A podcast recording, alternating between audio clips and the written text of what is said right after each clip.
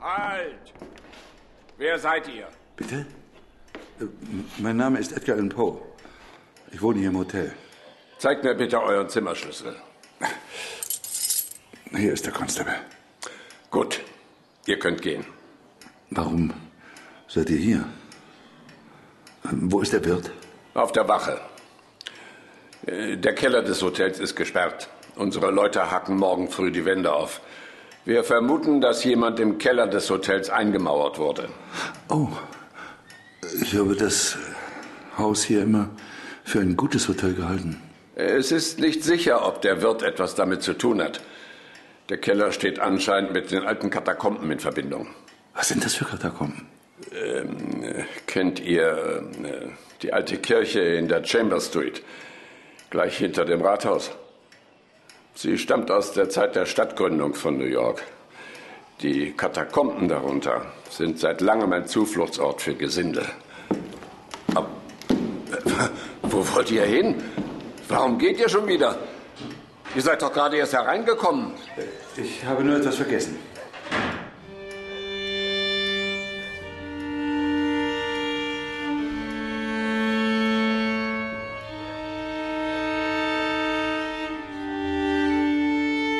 Ich wohnte im Washington House, einem kleinen Hotel in New York. Vor längerer Zeit war ich ohne Gedächtnis und Identität aus einem Asyl entlassen worden. Vorläufig hatte ich den Namen Edgar Allan Poe angenommen. Der einzige, der meine frühere Identität kannte, war mein Arzt, der verbrecherische Dr. Baker. Er war untergetaucht, aber ich hatte eine Spur. Sie wies zu einer illegalen Glücksspielrunde in dem Haus Cranberry, Ecke Henry Street. Eine Taschenuhr war der Schlüssel, um Zutritt zu dieser Runde zu finden. Aber diese Taschenuhr gehörte dem Polizisten Moloney. Ich hatte mit ansehen müssen, wie er vor ein paar Tagen im Labyrinth unter dem Hotel eingemauert worden war.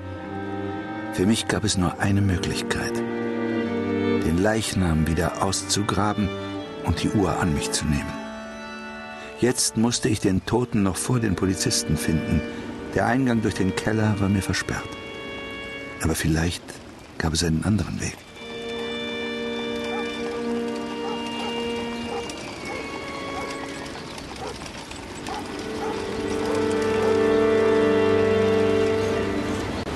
Verzeihung, zur Kirche in der Chamber Street?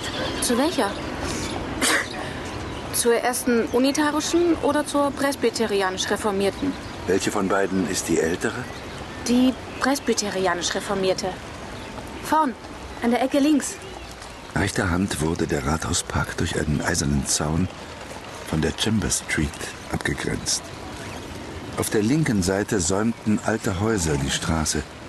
Einige von ihnen schienen sorgfältig gepflegt, andere waren in verschiedenen Stadien des Verfalls. Schräg gegenüber eines Kellerladens für Spirituosen ragten die Säulen der Kirche auf. Ganz leise war eine Orgel zu hören. Aber die Tür war verriegelt. Die Kirche ist geschlossen. Warum? Seht sie euch doch an. Sie fällt beinahe zusammen. Aber hören Sie nicht die Orgel? Ist denn kein Priester mehr da? Doch, Father O'Neill. Es ist nur so, ich kenne keinen, der in seiner Gemeinde ist. Aha. Naja, es ist etwas Merkwürdiges mit ihm. Man sagt, er sei... Was meint ihr? Redet deutlicher. Ich, äh... Nein, ich habe schon zu viel gesagt. Er drehte sich um und ging mit raschen Schritten fort. Augenblicklich war er im Strom der vorbeieilenden Menge verschwunden. Der Wind trieb die Passanten vor sich her. Ich ging um die Kirche herum. In der Rückseite des Gebäudes fand ich schließlich eine kleine unverschlossene Tür. Sie war aus Brettern notdürftig zusammengezimmert. Ein Provisorium, das man vergessen hatte zu ersetzen. Dahinter führte ein dunkler, schmaler Gang in das Innere der Kirche. Mehrere kleine Türen gingen von ihm ab. Alle verschlossen. Würde der Priester mich einfach so in die Katakomben lassen? Ich musste mir irgendeinen Vorwand ausdenken. Hallo? Ist da jemand?